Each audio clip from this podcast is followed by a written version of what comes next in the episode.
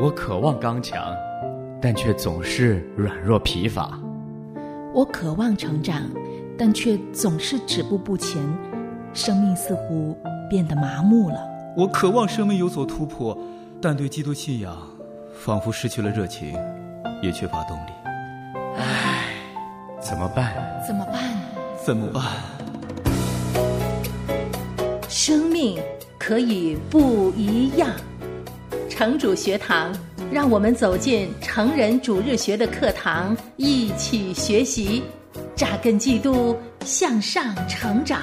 今天可一不一样，就是一块都变成新，靠着耶稣就不一样。扎根基督，向上成长。这里是城主学堂，我是张凡。我们正在一起学习的课程是爱灵社，这是一个实操性很强的课程，帮助我们在灵社和社区中活出美好的基督徒生命见证，以此来荣耀神。我们讨论了如何做这些事情来顺服基督、增强福音、分享福音以及彰显基督的荣耀。今天。我们来到这个课程的第五讲，我们要谈到爱邻居并非是一件容易的事情。在这个堕落的世界当中，当我们爱邻居的时候，我们会遇到各种限制和界限。那么，当你努力去付诸实践，而邻居却似乎无动于衷的时候，会发生什么事情呢？他们。只想和你保持肤浅的表面关系，互相保持距离，你该如何处理这些限制呢？或者说，如果事情走向另一个极端，邻居似乎很享受你对他们的爱，很快的，你开始感觉自己被占便宜了，被利用了，这样做对吗？他们有好处吗？对你有好处吗？我们的。邻里关系有界限的空间吗？这是我们要面对的现实情况：限制与界限。那么我们在实际的邻里关系当中有哪些限制呢？首先，第一个限制：如果我们的邻舍不想做朋友怎么办？为什么邻居不愿意成为朋友呢？可能是他们太忙了，可能是他们。对你有戒心，也许是由于过去和邻居的不好的经历，让他们小心翼翼，或者他们本身就不喜欢交朋友，或者你似乎有点太过外向了，不符合他们的口味，不符合他们的性格，也有可能是他们的人际关系已经饱和了，觉得没有必要再交更多的朋友，最后。也可能是他们害怕交往后你发现什么隐私和人糟糕的一面。人们的内心几乎总是比外表看起来更加复杂。遇到这种情况，你会怎么做呢？我的回答是：你要有耐心。这就是爱邻社的一个优势，因为他们中的许多人将会在你身边很多年，你们可以。有很长的时间来做邻居，随着时间的推移，事情会发生变化。在忍耐的前提下，我们还可以有几个小小的建议。首先，小心不要讨好人，讨好人非常具有诱惑性。当我们感受到拒绝，就很容易把它看成是对我们个人价值的公开否认。但是，我们不希望只是为了被人接纳以及自我感觉更加良好而去接近邻居，甚至利用他们。不，我们要去爱和接纳他们。我们的榜样就是耶稣。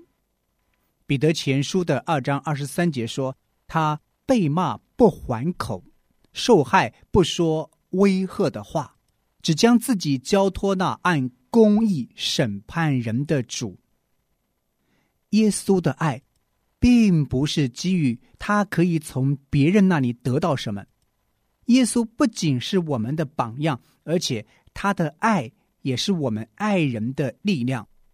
约翰一书的四章十九节说：“我们爱，因为神先爱我们。”这一句经文，我们已经在多次、很多个地方提到他。亲爱的朋友，如果你爱人是因为他们爱你，那么你就不是爱他们。换句话说，如果我们把人当作达到目的的手段，我爱你，这样你就会爱我，我们就不是真的爱他们，我们是在利用他们，这很可怕，对不对？人受造不是为了互相利用，然而很多时候，我们的爱真的只是一种交易。如果你爱我，我就会爱你，但这根本不是爱。有条件的爱不是爱，只是为了得到回报或认可而做的服饰呢，也不是真的服饰。然而世界上的爱就是这样。在基督信仰中，在教会里，我们有不同的标准。我不是因为你爱我，我才爱你。我应该爱你，是因为上帝在我还是他仇敌的时候就先爱了我。基督徒们，亲爱的朋友们，让我们爱邻居，爱那些按神的形象而造的人。这也是神对我们的要求，因为。如果我们有信心能移山，有一切的属灵恩赐，有最完备的关于邻里关系的神学教义，有洞察力，能够带来结构性的改变，我们能做很多很多的事，却没有爱，我们就算不得什么。除了我们小心不要讨好人之外，第二就是祷告。你们求也得不着。是因为你们妄求要浪费在你们的宴乐中，你求神帮助你与不认识的邻居建立友谊吗？还是说他们就这样从你的身边消失了呢？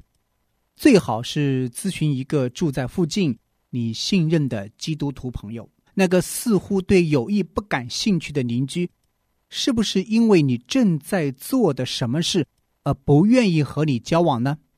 看看别人是否能给你一些智慧，让你知道如何才能更容易接近你的邻居。再者，就是长期住在一个地方。如果大多数人不是每隔几年就搬一次家，那么他们传福音可能会更有果效。总的来说，你需要认识基督对你的呼召。是要你忠心于他所赐给你的，而不是他没有赐给你的。如果他没有给你机会与邻居交朋友，那么你的责任可能就到此为止了，对吧？加拉太书的六章十节经文说：“所以就当向众人行善，向信徒一家的人更当这样。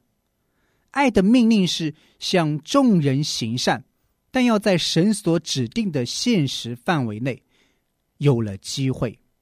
一天当中只有那么多个时间，那么多个小时；一年当中只有那么多天，你可以拥有的友谊呢，也只有那么多。所以，与其为不愿意做朋友的邻居纠结，不如为他们祷告吧，并且把时间花在愿意做朋友的人身上。这就引出了下一个限制，什么限制呢？就是如果友谊没有结果怎么办？对基督徒来说，这意味着他们对福音不感兴趣。看到邻居归向基督是我们的最终目标，但不是唯一的目标。也就是说，你爱他们不仅仅是为了看到他们信主，对他们。和其他邻居来说，爱他们增强了福音的大能。即使他们选择不回应神的爱，爱他们也显明了神的爱。要知道，在大多数情况下，你和大多数邻居的友谊很可能只是礼貌性的相识，这没有关系。只要确保在可能的时候，如果他们有需要，你就愿意和他们发展更进一步的友谊。你也许会惊讶的看到，某人的生命中可能发生某些事情，使他们想向你寻求友谊，因为他们在你的生命中看到了基督，看到了榜样，看到了见证，所以不要担心。那还有第三个限制：如果邻居不喜欢我怎么办？有很多方式都可能导致邻里关系恶化。那么，当你的邻居不喜欢你的时候，你要怎么做呢？首先，查看你的动机是否正确。我希望谦卑永远是我们基督徒的第一反应。你是否？认为自己的权利比爱邻舍的机会更重要呢？你是否错怪了那个人，即使是无心之过？如果你犯了错，即使不全是你的错，你也需要道歉并努力修复关系。亲爱的朋友，我们要记住《真言书》十五章一节说的：“回答柔和，使怒消退；言语暴力，触动怒气。”当然，有时候你会很纠结，试图弄清楚你和邻居之间的摩擦有多大程度是你造成的，或者你是否可以采取某些不同措施来避免现在的处境。我想给你保罗书信中的两句话，我认为这两句话可以帮助我们用现实的眼光看待人际关系中可能发生的事情。首先是罗马书的十二章十七节经文说：“不要以恶报恶。”这是我们都非常熟悉的经文。我想你们都明白这句话的意思。但是，如果不以恶报恶，当邻居恶待你的时候，你应该怎么做呢？众人以为美的事，要留心去做。你的目标是在邻居中宣扬基督的名声。即使某位邻居对你不满，什么样的行为才是众人以为美的事呢？要留心思考这个问题。这是一个很好的标准，适用于你和邻居之间的棘手关系。第二节经文是《帖撒罗尼迦前书》的二章第十节，经文说：“我们向你们信主的人是何等圣洁、公义。”无可指摘，有你们做见证，也有神做见证。保罗是在向帖撒罗尼迦人为自己的行为辩护。我肯定保罗的行为并不是毫无瑕疵，毕竟我们说的是保罗，而不是耶稣。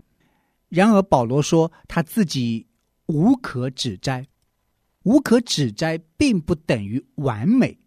只是意味着你不应该为这段关系中发生的事情负责，所以当事情出错时，我认为要问这两个好问题：我现在和过去的行为是众人以为美的吗？我对所发生的事情是否无可指摘呢？我们的祷告应该是希望我们能对这两个问题做出肯定的回答。如果不能，那就应该去道歉和恢复关系。我们的目标是与众人和睦，但有时候这是不可能做到的。到这种时候，我们就要像保罗一样，记得最重要的是神如何看我们，而不是邻居对我们的看法。亲爱的朋友，我们要爱邻舍，但是。您是利用我们的爱心怎么办呢？你爱邻居的举动却助长了他们的问题。那么，我们应该怎样思考和邻居立界限呢？首先，我们要思考为什么界限是有益的，然后看看健康的界限会是什么样子。问为什么是非常重要的，因为这就是我们通常把事情搞砸的地方。对于基督徒来说，在人际关系中立界限，主要不是为了保护自己，而是为了爱邻居。这个世界的格言似乎是爱自己，这也是这个世界的第一条最大的诫命，其次才是爱你的邻居。然而，在耶稣的国度里，我们却要定死自己。我想起了保罗在哥林多前书第六章中所提出的尖锐的问题。他对一群把自己的权利凌驾在爱之上的基督徒说：“为什么不情愿受欺呢？为什么不情愿吃亏呢？被人冤枉，被人利用，并不是基督徒所能想象的最坏的命运。设立边界不是为了自保。”而是为了爱的缘故。我们再回到保罗身上，我们就会想到他为帖撒罗尼迦人所设的界限。帖撒罗尼迦后书的三章第十节说：“我们在你们那里的时候，曾吩咐你们说，若有人不肯做工，就不可吃饭。”听起来有点不客气，对吧？若有人不肯做工，就不可吃饭。但保罗这样做不是因为他害怕被人利用，而是因为他爱这些人。帖撒罗尼迦人可能被引诱陷入懒惰的最终，保罗绝不希望助长这种风气。他的目标是爱，因此界限有时候是有益处的。但我们需要记住，作为基督徒，我们的动机是爱，而不是为自己。那么，邻里之间的界限是什么样的呢？主要就是说不的艺术。亲爱的朋友，在现代这个社会，学会说不，拥有智慧去说不，是一样非常大的艺术。这样一说，只要有可能，人们就会理解我们这样做是出于爱，而不只是自我保护。说实话，要。分辨什么时候适合用界限，真的真的很难。有一个概念可以帮助你思考，什么概念呢？你是否已经从向神负责变成了为他们负责？向神负责就是这些责任是基督托付给我们的，我们有责任去爱人、鼓励人、为人祷告等等等等。这些都是容神一人的美善之事，但有的时候向神负责会变成了向人负责任，为他们的经济状况、他们的幸福、他们的精神状态以及他们的婚姻负责任。向神负责是一种渴望，渴望去帮助人、爱人、扶持人。为人负责呢，会使你因着你的保证陷入困境，而且你把自己推向不可靠的境地。你的邻居已经渐渐的开始期待你帮助他们做自己本该做的事情，你也变成为他们负责任。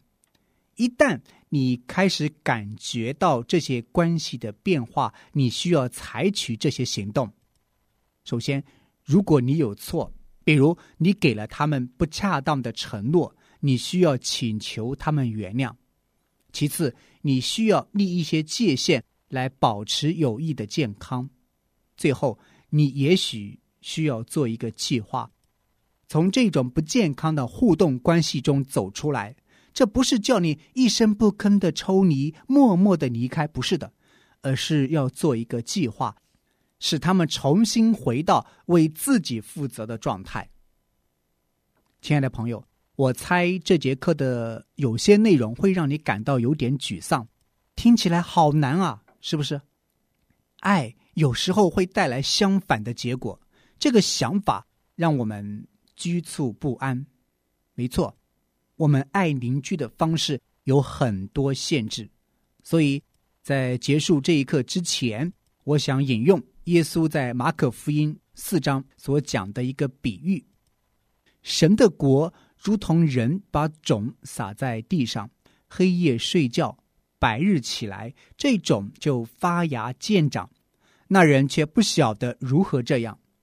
地生出五谷是出于自然的，先发苗后长穗，再往后穗上结成饱满的籽粒。谷既然成熟了，就用镰刀去割，因为收成的时候到了。农夫衷心的撒种，当他睡觉的时候，神使种子生长。神的话语大有能力，即使在我们不作为的时候，神的话语也在做工。如果你有机会向邻居传福音，分享神的话语，那么这颗种子也许会在你看不见的时候就发芽生长了。神每时每刻、每天都在做工。你在街坊邻居中撒下种子，并不知道神会如何做工。神甚至还会在你没撒种的地方做工。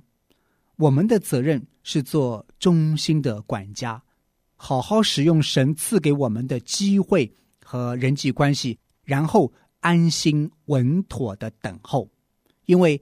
知道神会使用我们忠心的服饰，赐下大丰收。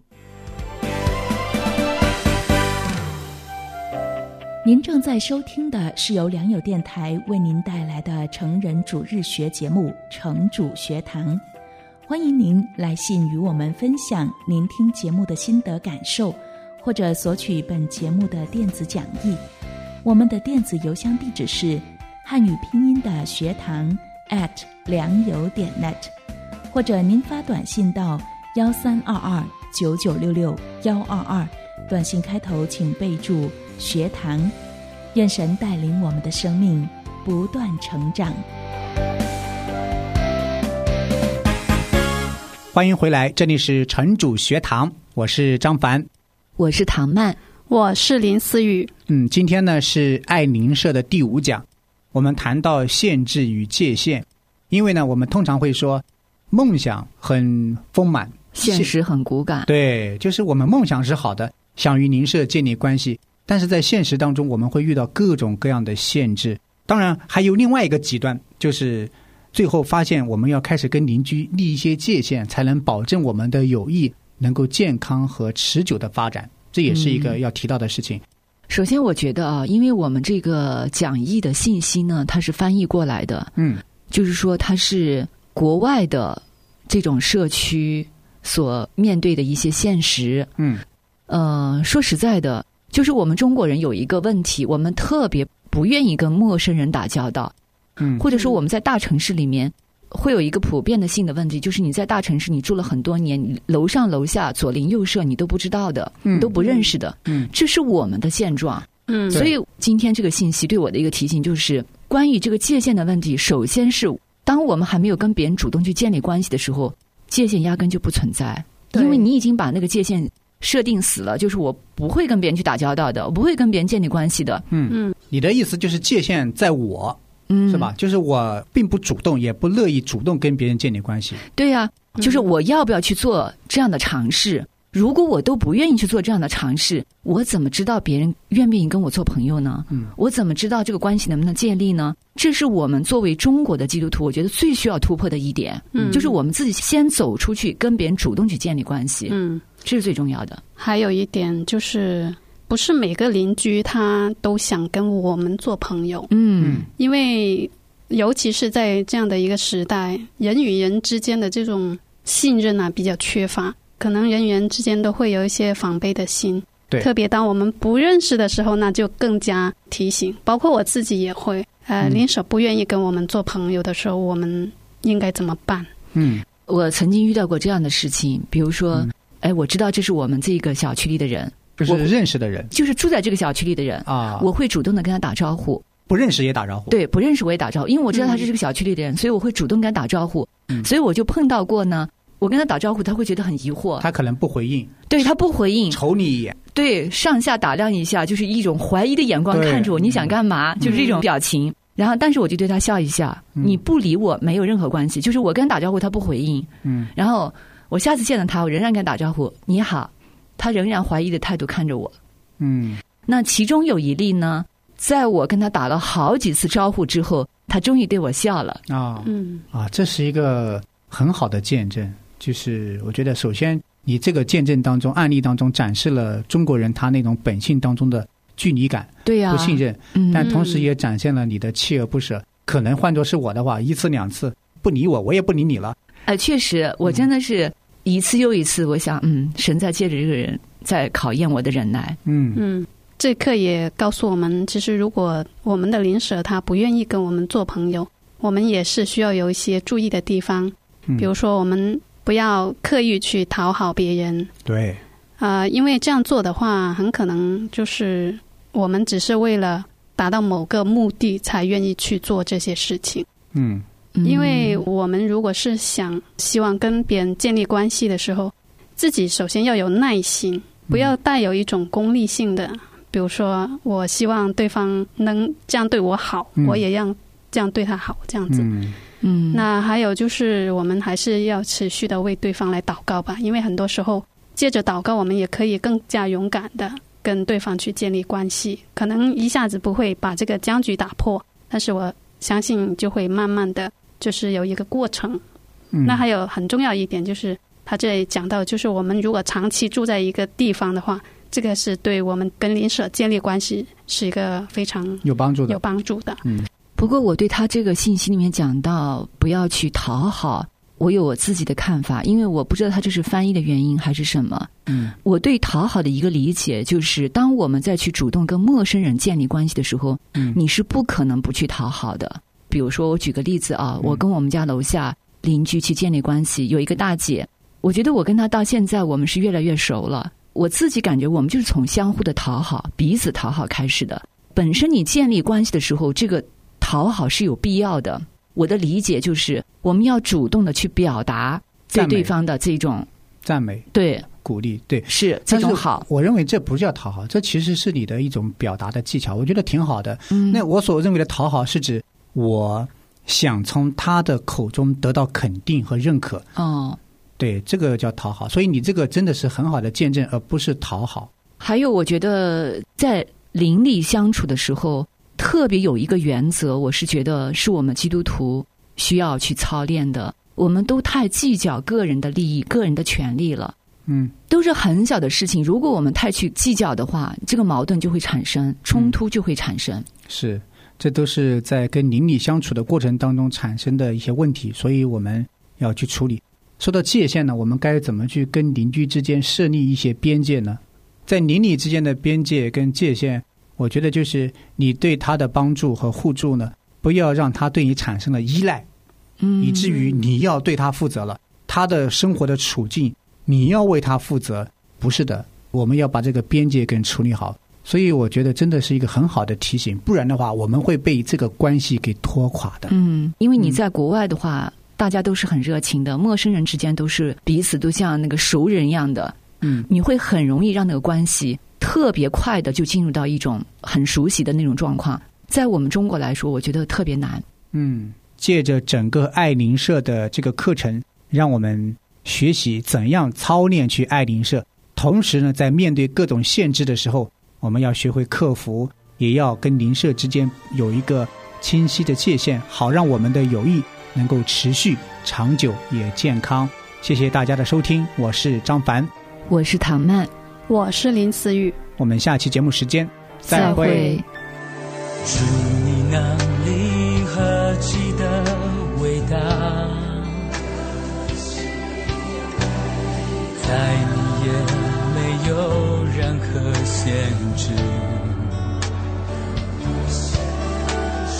虽然我看到的是不可能的现实，在你却